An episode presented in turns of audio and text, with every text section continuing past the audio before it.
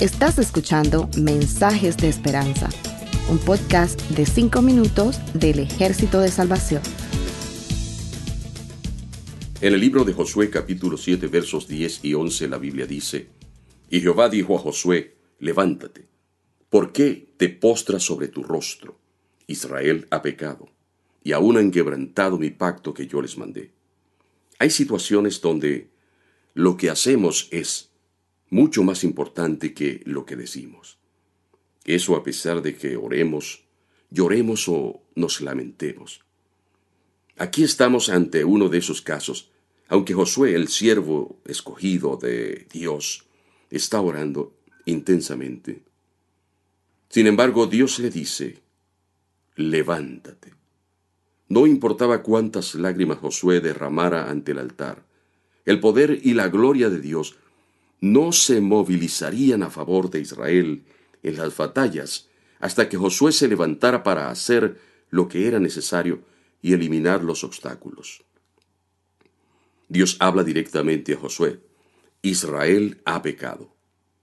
Notamos inmediatamente que el impacto que el pecado produce en la relación entre Dios y los hombres es devastador. Pecamos cuando quebrantamos el pacto que Dios nos manda. Es decir, cuando cruzamos mediante nuestras acciones más allá de los límites que Dios nos establece, desobedeciendo su voluntad. En este caso, Dios acusa a los israelitas específicamente de quebrantar, desobedecer, hurtar y mentir.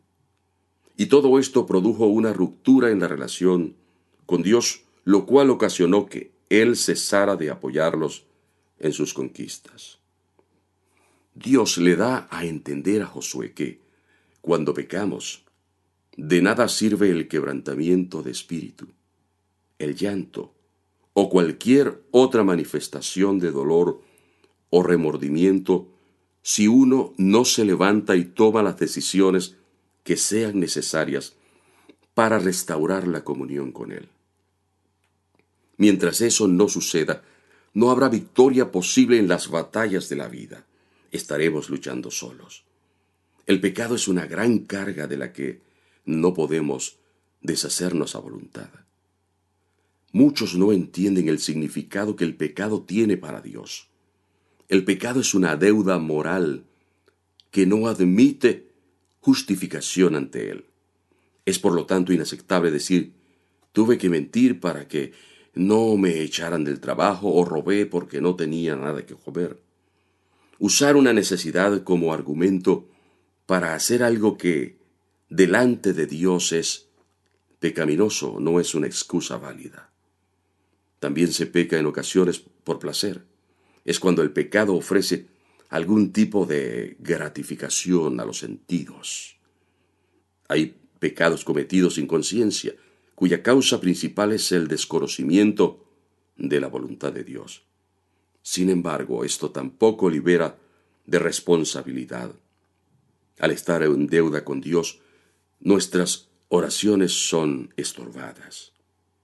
Entonces, es necesario que busquemos solucionar la situación. Muchos no experimentan el perdón porque no se deciden a pedirlo deseas que Dios escuche tu oración, entonces, si has cometido algún pecado, levántate y confiésalo. Cuando Dios dice levántate, creo que el sentido es el siguiente. Detente ya, Josué. Tú y yo, deja de quejarte y de llorar como un niño.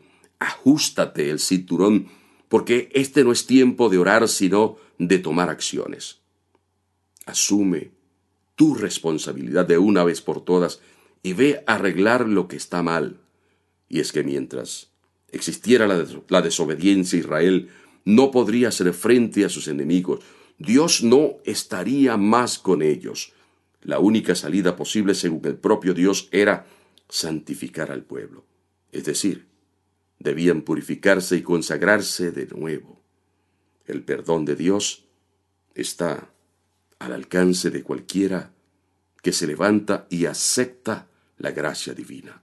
Él perdona, quiere perdonar y perdonará sin tomar represalias. Una vez perdonados, ya no hay barrera que nos impida tener perfecta comunión con Dios.